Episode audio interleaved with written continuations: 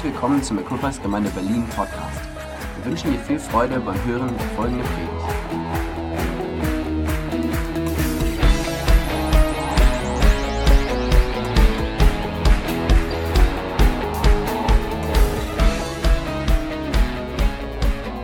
Wir beschäftigen uns mit dem Thema Jesus folgen. Und es gibt nichts Besseres als das, was wir tun können, ähm, zusammen, wenn wir auch in so einem Prozess sind, dass wir alle Jesus folgen. Weil wenn wir alle nah an dem Herzen von Jesus sind, bedeutet das, dass wir auch alle nah beieinander sind. Und letzten Sonntag haben wir uns angeschaut, was es bedeutet, Jesus mit weitem und weichem Herzen zu folgen. Man könnte ja fragen, warum folgen wir eigentlich Jesus? Natürlich folgen wir Jesus, weil er uns in erster Linie dazu aufruft. Jesus sagt, komm und folgt mir, oder? Aber wahrscheinlich reicht das ja nicht, einfach nur zu sagen, na gut, ich folge ihm, weil er gesagt hat, komm und folge mir. Wir tun es ja auch, weil wir etwas davon erwarten, weil wir Erwartungen haben. Jesus ruft uns zum Beispiel auf, unser Kreuz auf uns zu nehmen. Und man kann, kann, denken, ja, was hat das damals bedeutet? Es war halt so, die, die, damals war es so, die römischen Soldaten, die hatten ein Kreuz auf dem Rücken. Das Kreuz war die Ausrüstung, mit der sie rumgelaufen sind.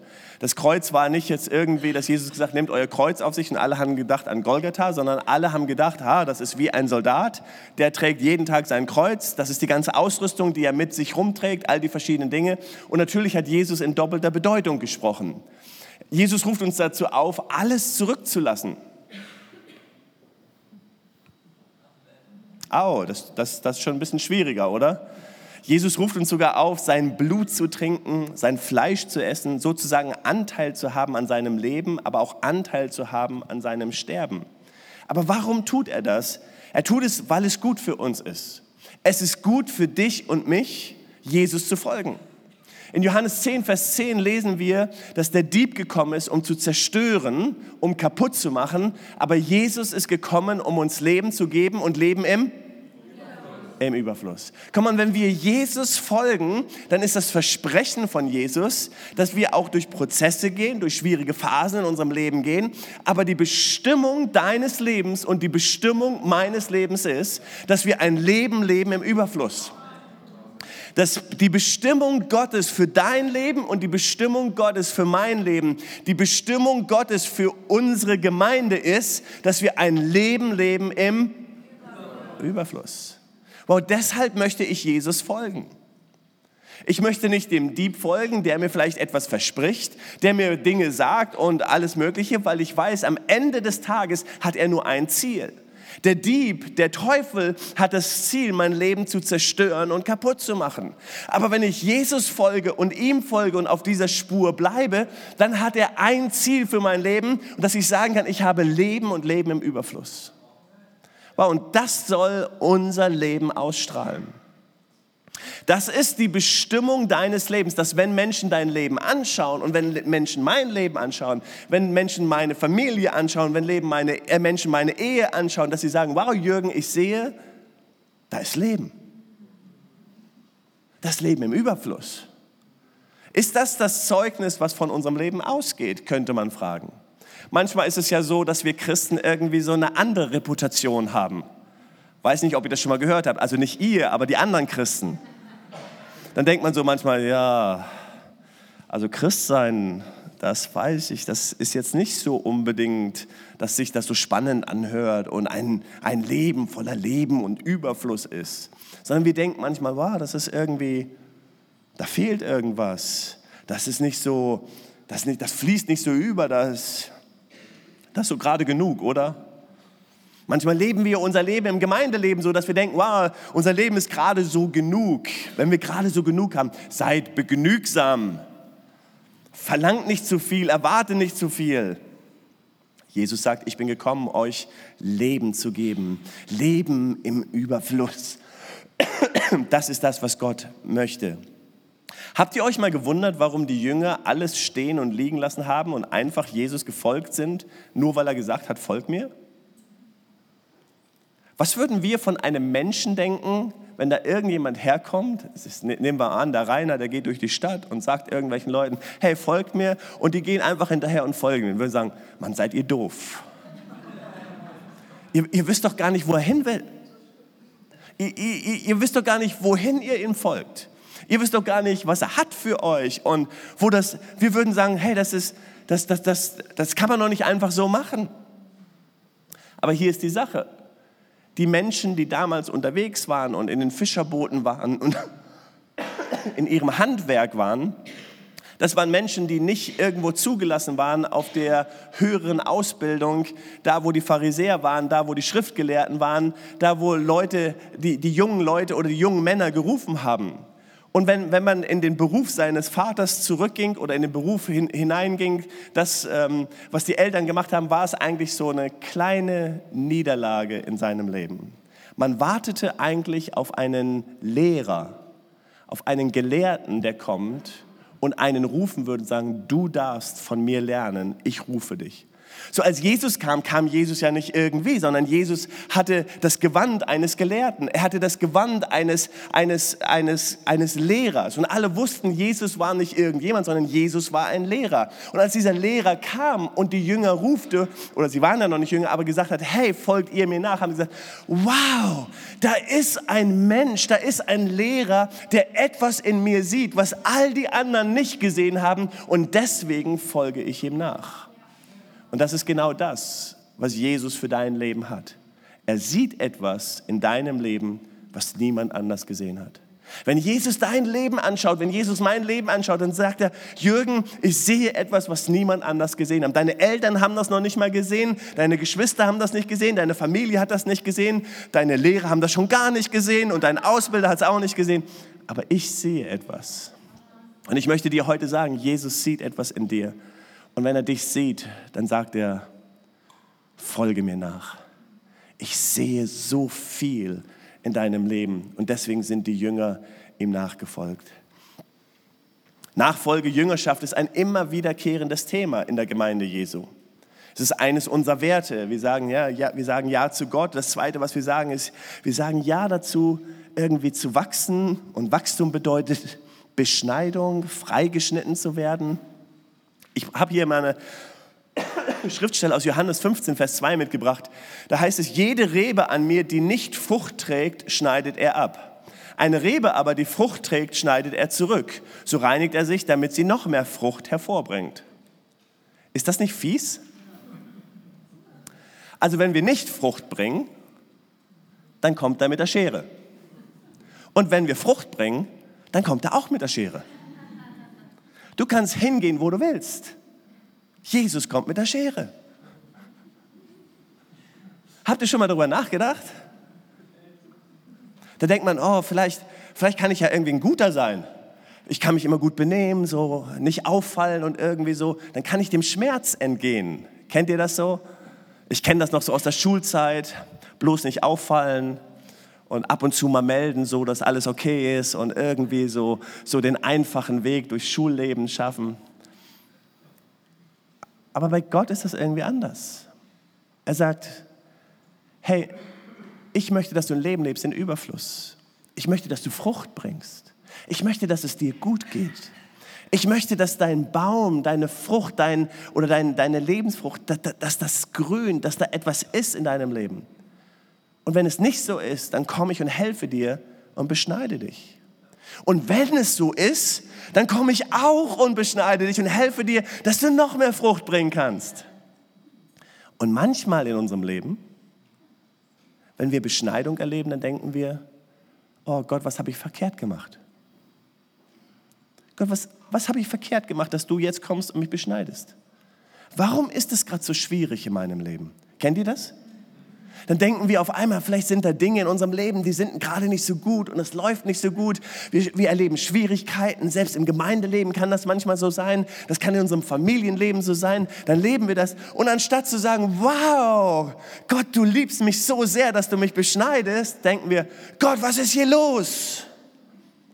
Warum beschneidest du mich jetzt? Warum ist das so schwierig? Aber Gott möchte, dass wir diese Perspektive haben.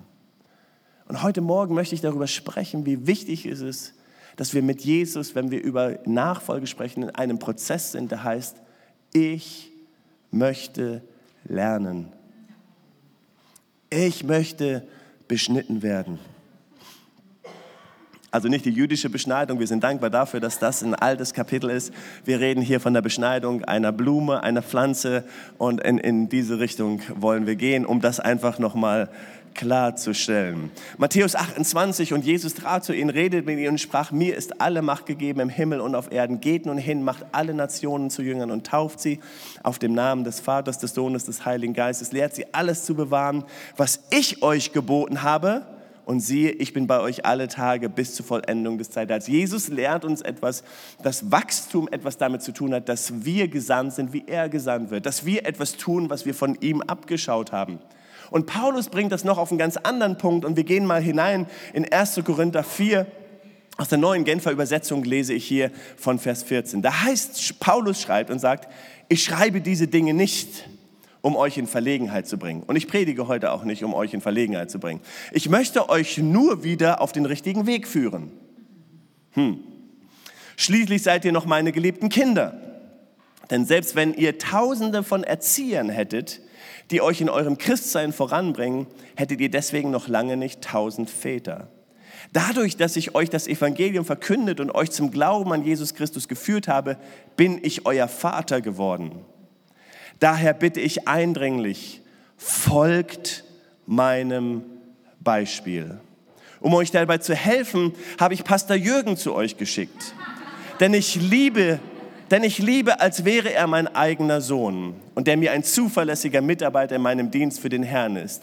Er wird euch in die Grundsätze in Erinnerung rufen, nach denen ich meinen Weg mit Jesus Christus gehe und die ich überall in jeder Gemeinde lehre. okay, ich habe ein bisschen was geändert. Aber genau das steht da. Genau das steht da. Hier ist die Sache, die wir lieben. Wir lieben es, Jesus zu folgen. Wir lieben es, Jesus zu folgen. Wir lieben es nur nicht, Timotheus zu folgen. Paulus, das ist nicht nett, dass du da einen Timotheus schickst. Einen, der noch gar nicht so, so erfahren ist, wie du es warst.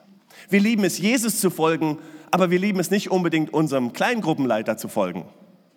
Wir lieben es, Jesus zu folgen, aber müssen wir dann auch unserem Jugendleiter folgen? Wir lieben es, Jesus zu folgen, aber bedeutet das, dass ich auch meinen Eltern folgen muss? Wir lieben es, Jesus zu folgen, aber bedeutet, dass wir uns wirklich einander unterordnen müssen? Das ist das, was Paulus hier anspricht und sagt, Jesus zu folgen bedeutet Nachahmer, Nachahmer voneinander zu sein, einander zu helfen, zu unterordnen. Und hier ist das Problem in der Gemeinde Jesu. Wir wollen alle Jesu folgen. Wir haben nur ein bisschen Schwierigkeiten mit den Leuten, die Jesus aussucht, denen wir folgen sollen.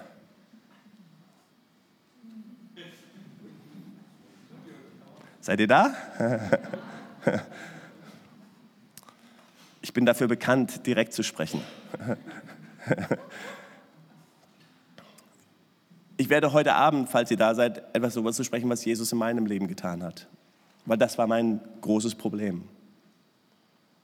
Einer meiner größten Probleme war, dass ich alles wusste und Schwierigkeiten hatte, mich zu unterordnen. Und Jesus hat mich geknackt. Jesus hat mein Leben, weil ich mich nicht gebeugt habe, hat er mich gebeugt. Weil ich mich nicht untergeordnet habe, hat er es gemacht, dass ich mich unterordnen musste. Und es gibt keinen anderen Weg. Und heute liebe ich das und schätze das, weil ich es weiß, dass es so viel Segen in mein Leben bringt. Und ich will gerne mehr darüber sprechen. Jesus gebraucht aber nicht nur andere Menschen, dass du sagst, denen folge ich, sondern du sollst jemand sein, den andere Menschen folgen. Jeder von uns ist dazu berufen, dass wir folgen und dass andere Menschen uns folgen. Lest mal, ich lese euch mal einige Verse vor und, und ich finde, sie, sie sprechen einfach für sich. 2 Timotheus 2,2. Gib die Botschaft, die du von mir gehört hast und deren Wahrheit dir von vielen Zeugen bestätigt wurde, an vertrauenswürdige und zuverlässige Menschen weiter, die ebenfalls fähig sind, andere zu lehren. Seht ihr das?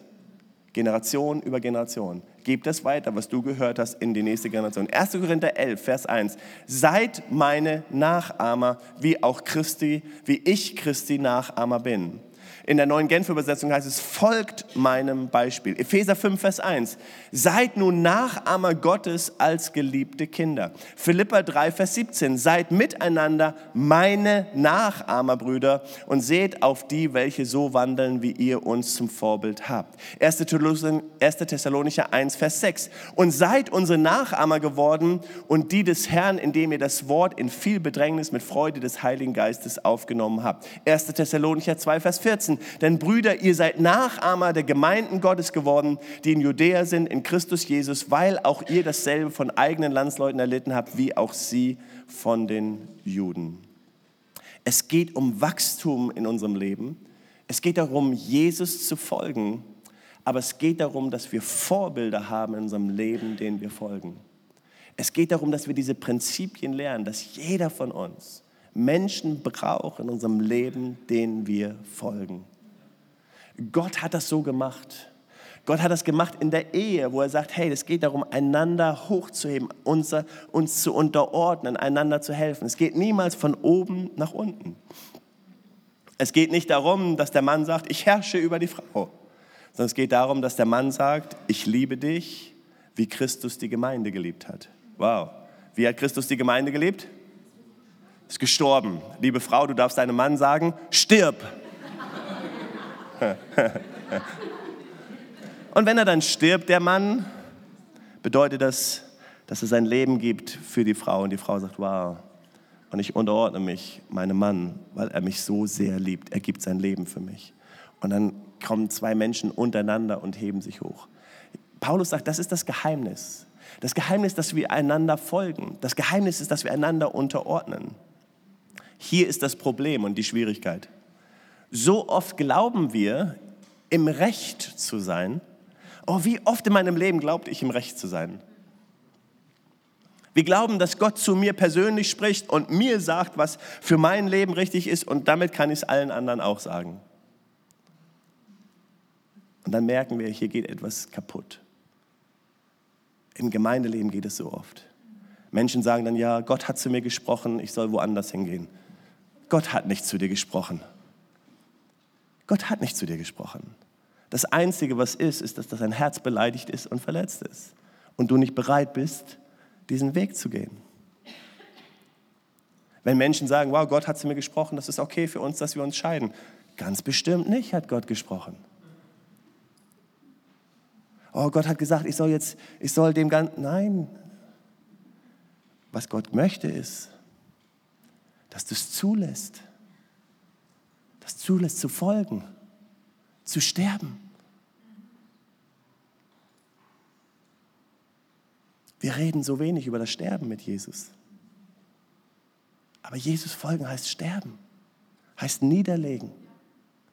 Immer wieder sagen, okay Gott, ich gebe es dir meine Überzeugung, meine Sache, wie ich es will, meine Vorlieben, was ich will und was ich sehe und was ich glaube. Gott, ich sterbe. Jesus folgen heißt, unser Leben niederzulegen. Jesus folgen heißt zu sagen, okay Gott, ich, ich möchte, was du willst.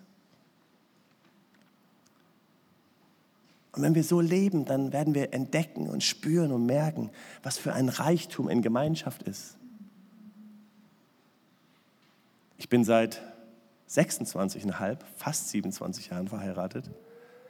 Und 27 Jahre verheiratet heißt 27 Mal sterben. Jedes Jahr mindestens einmal. Jede glückliche Ehe würde sagen, was es immer bedeutet ist, etwas aufzugeben, etwas loszulassen.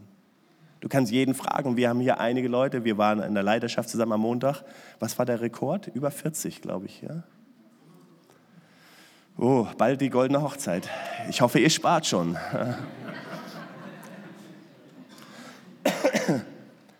Wenn es darum geht, Jesus zu folgen, geht es darum, Vorbildern zu folgen. Es geht darum, Leitern zu folgen. Es geht darum, Visionen zu folgen. Und es geht darum, loszulassen. Und das ist ein so wichtiger Prozess in unserem Wachstum.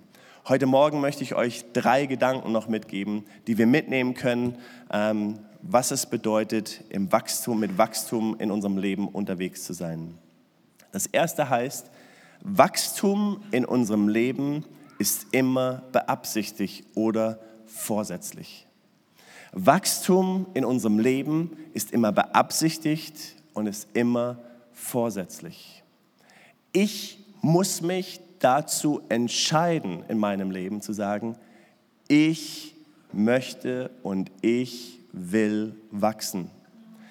Gott wird uns niemals so manipulieren. Er wird uns nicht vergewaltigen in dem Sinne, dass wir etwas machen müssen, was wir nicht wollen, sondern er streckt uns immer die Hand entgegen, sagt, Jürgen, du hast die Chance zu wachsen oder du hast die Chance wegzulaufen. Adam und Eva, ihr habt die Chance zu wachsen oder ihr könnt weglaufen.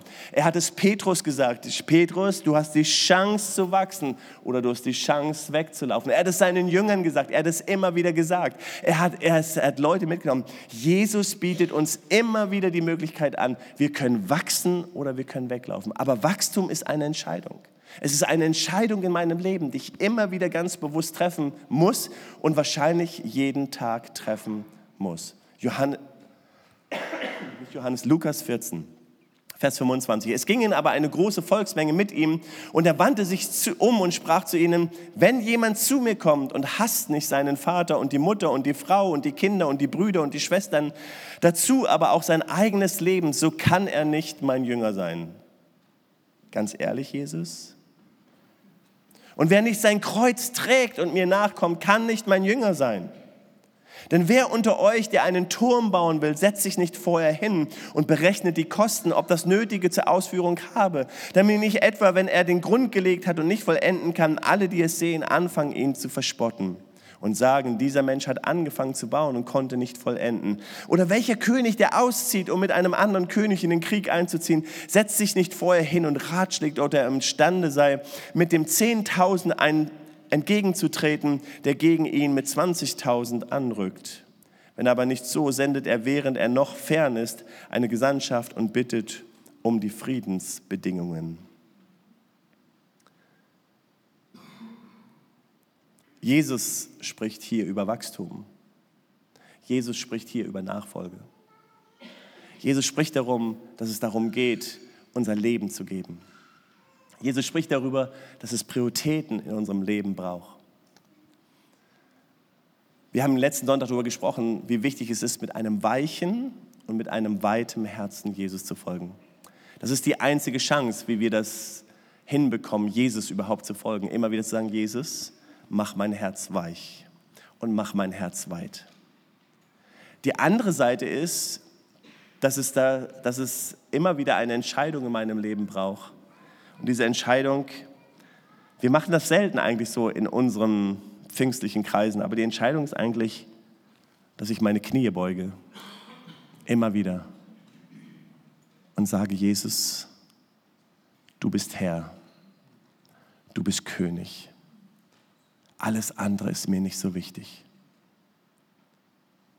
Ich hasse meinen Bruder, was bedeutet, meine Familie ist zweite Priorität. Mein Leben, meine Überzeugung. Das heißt nicht, dass wir mit Hass rumlaufen, sondern das heißt, dass wir Prioritäten in unserem Leben haben. Das Interessante ist, wenn es um Gemeinde geht und um Wachstum in unserem Leben ist, dass wir dass wir diese Worte kennen, aber wenn es darauf ankommt, dass uns ganz wichtige kleine Dinge so wichtig sein können, dass wir dafür in den Krieg ziehen wollen mit allen möglichen Leuten. Kennt ihr das? Das geht aber nicht. Das ist falsch. Das können wir so nicht machen. Und Gott hat mir gezeigt. Seid ihr noch bei mir? Ich liebe euch, ich schätze euch. So wie Paulus das gesagt hat.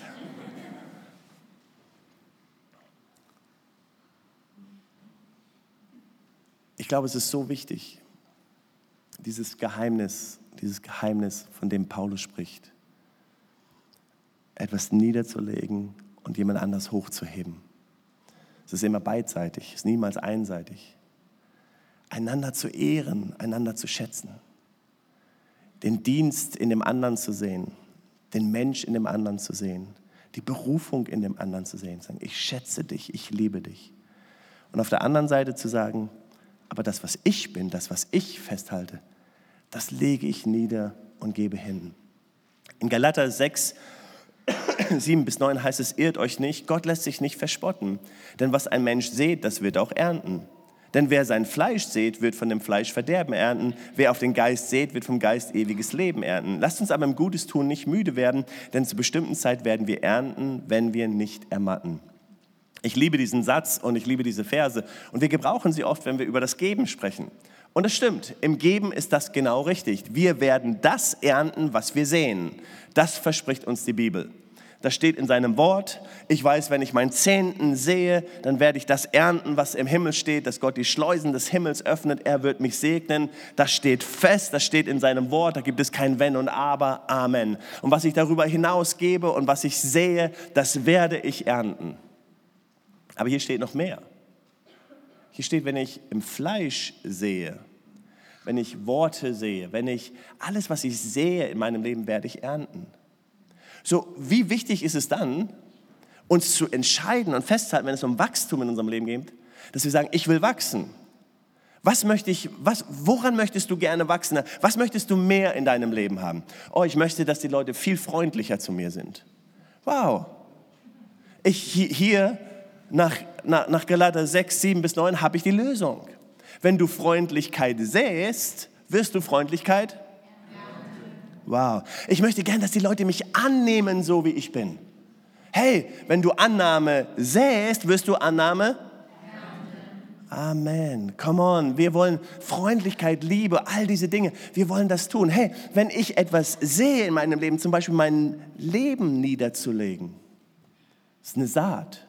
Okay, Gott, ich habe hier eine Überzeugung, ich habe hier irgendwas, das ist mir wichtig, aber ich lege das jetzt nieder. Ich lasse es sterben. Wisst du, was du ernten wirst? Dass Gott es nimmt und dass es leben kann. Seht ihr, Jesus wurde erhoben über allem. Im Philipperbrief heißt es, dass Jesus über allem steht und dass er thront über allem. Warum thront Jesus über allem? Weil er gehorsam war und alles gegeben hat bis zum Tod am Kreuz. Josef, das Beispiel für Jesus, das Alte Testament Beispiel, Josef, der uns zeigen sollte, den Messias zeigen sollte und als Beispiel uns gegeben ist. Josef hat alles gegeben, immer wieder. Er ist gestorben und gestorben. Wir denken manchmal, Mann, wie kann man das aushalten? Wie kann ein Mensch das alles durchgehen? Und er ist gestorben und gestorben. Und was hat Gott gemacht? Er hat ihn erhoben. Weißt du, was Gott mit deinem Leben möchte? Gott hat nur ein Ziel in deinem Leben. Gott möchte dich nehmen und er möchte dich präsentieren und sagen, meine Tochter, mein Sohn, ich bin so stolz. Das ist Gottes Ziel für unser Leben. Gott, Gott ist nicht so, oh, naja, zweite Wahl. Nein, Gott möchte dich nehmen und sagen, wow, ich bin begeistert, ich bin. Aber der Weg dahin heißt, ich bin bereit, etwas sterben zu lassen in mir. Immer und immer und immer wieder, damit Gott mich erhöhen kann. Jemand in unserer Gemeinde, eine, Journalistin, hat ein Buch geschrieben und sie hat mal gesagt, und ich liebe diesen Satz, weil er einfach so eindrücklich ist, wir müssen wie immer wieder in unserem Leben Entscheidungen treffen. Und sie sagte, jede Entscheidung ist ein Massenmord an Möglichkeiten in meinem Leben. Jede Entscheidung ist ein Massenmord an Möglichkeiten, sich aber deswegen bewusst nicht zu entscheiden, ist Suizid. Das ist ein guter Satz.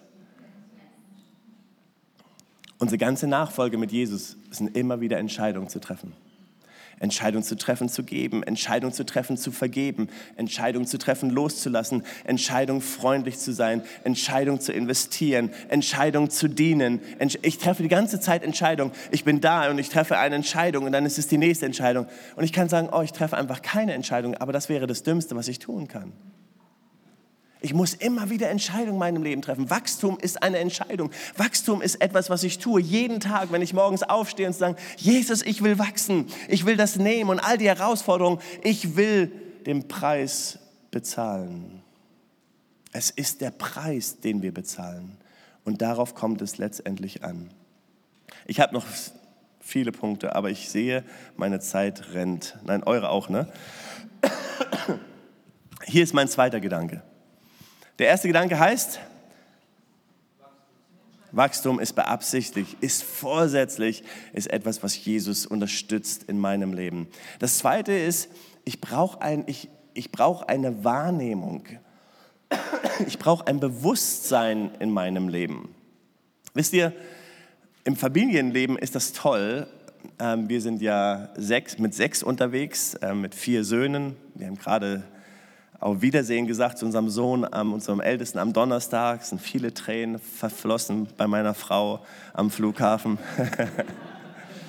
und, ähm, und wir durften ihn senden. Aber im Familienleben ist es so, dass es unglaublich toll ist, dass Kinder sehr ehrlich sind. Das ist manchmal sehr schmerzhaft, aber man merkt auf einmal eine Wahrnehmung. Und ich habe entdeckt, es ist unmöglich, mich selbst wahrzunehmen, ohne ein Gegenüber zu haben. Das funktioniert nicht. Manchmal hilft mir, nicht nur manchmal, sehr oft hilft mir es einfach, im Familienleben unterwegs zu sein und auf einmal etwas gespiegelt zu bekommen und zu merken, wow, Jürgen, du brauchst Veränderung oh, das war jetzt nicht so gut, dafür solltest du dich entschuldigen. Ich bin dankbar für meine Frau, ich bin dankbar für meine Kinder, ich bin dankbar, dass wir als Familie unterwegs sind. Aber das Gleiche gilt im Gemeindeleben. Wir brauchen Awareness, ein Bewusstsein. Wir brauchen einander. Wir werden es nicht schaffen alleine. Es geht nicht. Wir brauchen es in, in einer Kleingruppe zusammen zu sein in einem Leitungsteam zusammen zu sein, in einer Ältestenschaft, in einem Pastorenteam. Wir brauchen einander. Wir schaffen das nicht alleine. Manchmal kommen Menschen auf mich zu und sagen, ja, so bin ich halt, so musst du mich nehmen. Ich kann dich gerne so nehmen, aber ich hoffe, du bleibst nicht so. Ja, aber ich muss das immer loswerden, so bin ich. Nein, lass los. Lass los, dass du so bist. Lass Gott da rein. Es gibt Dinge, die, mit denen bin ich auch groß geworden. Manche Dinge, die kommen, weil man verletzt wird. Manche Dinge kommen aus Enttäuschung. Und ich merke immer wieder, ich muss Dinge loslassen in meinem Leben. Ich sage, Jürgen, deine Reaktion sagt nur etwas darüber hinaus, dass dir jemand mal wehgetan hat und nichts anderes. Deine Reaktion sagt nur etwas darüber aus, dass du Angst hast. Deine Reaktion sagt nur etwas darüber hinaus, dass du einen Panzer anhast und jetzt Schutz suchst. Wir brauchen einander. Wir müssen miteinander unterwegs sein. Jemand hat mal gesagt, ähm, es gibt so vier, vier ähm, Wachstumsphasen in unserem Leben. Die erste Wachstumsphase heißt, ich weiß nicht, dass ich nichts weiß. Habt ihr schon mal gehört? Ich weiß nicht, dass ich nichts weiß. Das ist sozusagen das Baby, was geboren wird. Das Baby, was geboren wird, Tom und Chiara haben gerade ein kleines Baby bekommen. Wir haben es am Montag bewundern können. Und dieses Baby ist einfach super süß, aber dieses Baby weiß gar nichts. Wenn es Hunger hat, schreit es und hält Tom vom Schlafen ab. Ich weiß nicht, dass ich nichts weiß. Das ist, das ist so eine Phase, in der wir alle mal sind irgendwo. Und dann kommt eine zweite Phase in unserem Leben und die heißt, ich weiß, dass ich nichts weiß. Das ist die Phase, in der wir vielleicht denken, wow, ich, ich weiß, ich muss was lernen. Ich bin unterwegs, ich bin vielleicht ein neuer Christ und sage, ich weiß, ich weiß nicht, ich möchte einfach lernen. Oder du gehst zur Fahrschule und denkst, ich habe keine Ahnung von Autofahren, ich weiß, dass ich nichts weiß, aber deswegen gehe ich zur Fahrschule. Ich weiß, dass ich nichts weiß, deswegen mache ich einen Glaubensgrundkurs, ich suche eine Kleingruppe. Ich weiß einfach, dass ich nichts weiß, ich gehe den nächsten Schritt in meinem Leben. Der dritte Schritt heißt dann, ich weiß, dass ich weiß. Oh, das ist ein ganz gefährlicher Schritt. Das ist der Führerschein-Anfänger, der dir erzählt, wie man Auto fährt. Und wenn du schon länger unterwegs bist, denkst du, ja, ja, ja, ja. Das habe ich auch mal gelernt. Das haben sie mir auch mal gesagt. Das sind die Leute, die mit Gott eine Erfahrung gemacht haben und auf einmal glauben, wow, jetzt müssen alle diese Erfahrungen mit Gott machen. Dabei ist es ihre Erfahrung. Oder jemand, der ein Buch gelesen hat und gesagt, das ist das, Besuch des, das ist das Buch des Durchbruchs. Das müssen jetzt alle lesen, das Buch. Ich weiß, ich weiß, ich weiß. Wir sind alle da schon gewesen und wir kommen da wahrscheinlich immer wieder hin. Kennt ihr das? Oh, ich, ich weiß es jetzt. Ich habe es.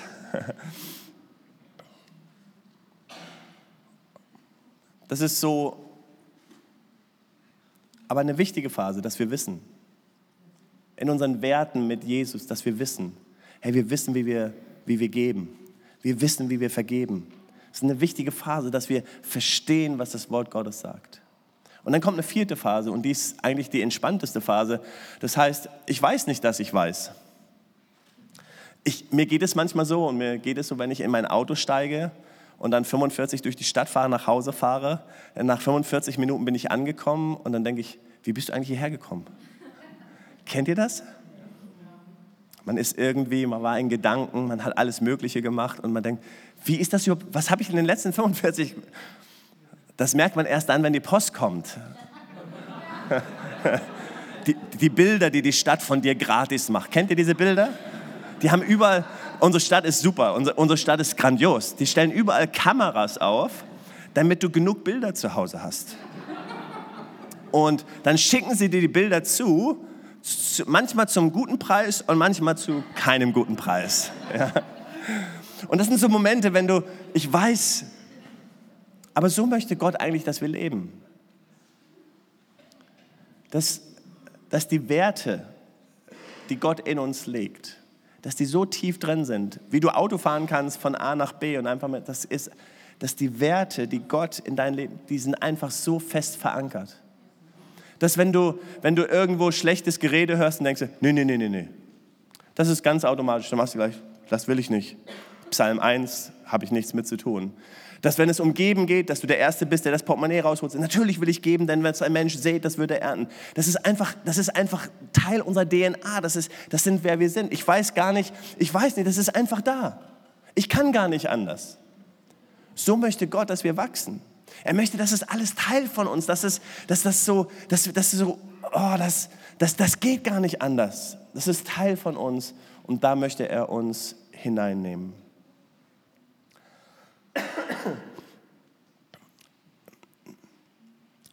Ich lasse den dritten Punkt heute weg, aber ich schließe den zweiten jetzt ab. Johannes 21, 15 bis 17. Als sie gegessen hatten, sagte Jesus zu Simon Petrus, Simon, Sohn des Johannes, liebst du mich mehr als irgendein anderer Herr? Petrus gab ihm zur Antwort, ja Herr, du weißt, dass ich dich lieb habe. Darauf sagte Jesus zu ihm, sorge für meine Lämmer. Jesus fragte ihn ein zweites Mal, Simon, Sohn des Johannes, liebst du mich? Petrus antwortet, ja Herr, du weißt, dass ich dich lieb habe. Da sagte Jesus zu ihm, hüte meine Schafe. Jesus fragte ihn ein drittes Mal, Simon, Sohn des Johannes, hast du mich lieb? Petrus wurde traurig, weil Jesus ihn schon zum dritten Mal fragte, hast du mich lieb? Und dann sagte er, Herr, du weißt alles. Du weißt, dass ich dich lieb habe. Darauf sagte Jesus ihm, Sorge für meine Schafe. Petrus hat Jesus im Stich gelassen, hat ihn dreimal verraten. Der Hahn hat gekräht und genau das ist eingetroffen, was Jesus ihm vorher gesagt hat, du wirst mich verraten. Und diese Geschichte ist nach der, nach der Auferstehung. Und Jesus begegnet Petrus und fragt ihn dreimal. Beim ersten Mal, na klar, ich weiß alles, klar liebe ich dich. Beim zweiten Mal, oh, warum fragst du nochmal Jesus? Natürlich, du weißt doch, dass ich dich liebe. Beim dritten Mal kommt ein tiefer Schmerz wow, Jesus, ich habe dich dreimal verraten. Du fragst mich ein drittes Mal, ob ich dich liebe. Da sagt Jesus, du weißt alles. Ich bin dankbar darüber, dass Jesus alles weiß über mein Leben. Ob ich ihm verraten habe, ob ich mich schlecht verhalten habe, Jesus weiß alles. Aber Jesus gibt mir immer wieder die Chance. Er gibt mir immer wieder die Chance, auf meine Knie zu gehen und zu sagen, Jesus, ich beuge meine Knie und ich lege dir mein Leben hin. Veränder du mich. Die Reise, auf die wir gehen hier, ist eine Reise der Veränderung. Und das, was Jesus zuerst verändern muss, ist unser Herz, ist unsere Einstellung. Mehr als alles andere auf dieser Welt behüte und bewahre dein Herz. Wisst ihr, wie Geschichte geschrieben wird in dieser Stadt? Auf den Knien. Und da wollen wir Geschichte schreiben. Wir wollen Geschichte schreiben mit Menschen, die ihre Knie beugen und sagen, Jesus, du bist alles und du bist das Wichtigste. Und du bist wichtiger als meine Meinung, als meine Vorlieben und das, was ich sehe. Jesus. Wir schreiben Geschichte mit Menschen, die sagen, ich will wachsen und ich bin bereit zu folgen. Folgen. Gott hat dir Menschen gegeben, Gott hat dir Leiter gegeben, Gott hat dir Kleingruppenleiter gegeben, Gott hat dir Teamleiter gegeben. Es geht darum zu folgen. Es geht darum zu sagen, ja, danke Jesus. Und wisst ihr, was dann Jesus tut, wenn wir uns, wenn wir den Weg gehen, dann nimmt er uns wie Josef und erhebt uns. Wenn eine Gemeinde den Prozess geht, des Beugens, der Knie beugen, dann erhebt Gott eine Gemeinde. Wenn ein Ehemann den Weg geht, dann erhebt Gott Ehe. Wenn eine Ehefrau den geht, dann erhebt Gott das im Familienleben. Das ist ein wichtiges Prinzip in Leiterschaft, in Gemeinde. Aber es hat etwas mit Wachstum zu tun. Und Wachstum ist eine Entscheidung. Wachstum ist immer wieder eine Entscheidung in unserem Leben. Es kommt nicht von alleine. Ich werde von alleine nicht einfach heiliger. Ich werde von alleine nicht einfach verändert, sondern es ist eine Entscheidung, die ich treffe. Gott, ich will. Ich will sterben. Ich will das niederlegen. Ich will mich beugen. Ich gehe den Weg.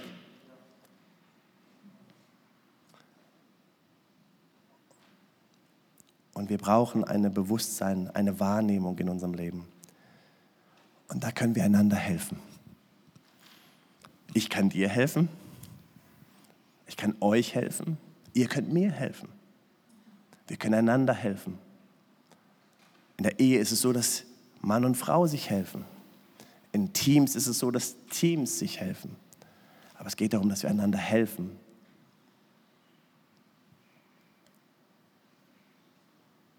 Ich habe ganz bewusst dieses, das Thema Jesus-Folgen hatten wir schon lange bestimmt, aber den Inhalt ganz bewusst für heute gewählt, weil ich glaube, es ist so wichtig, wenn wir über Wachstum sprechen dass wir verstehen, dass es immer darum geht, willige und bereite Herzen zu haben. Und dazu lade ich uns ein, mit einem weichen, mit einem weitem Herzen. Aber jetzt ist das dritte W, mit einem willigen Herzen. Weich, weit und willig. Bist du dabei?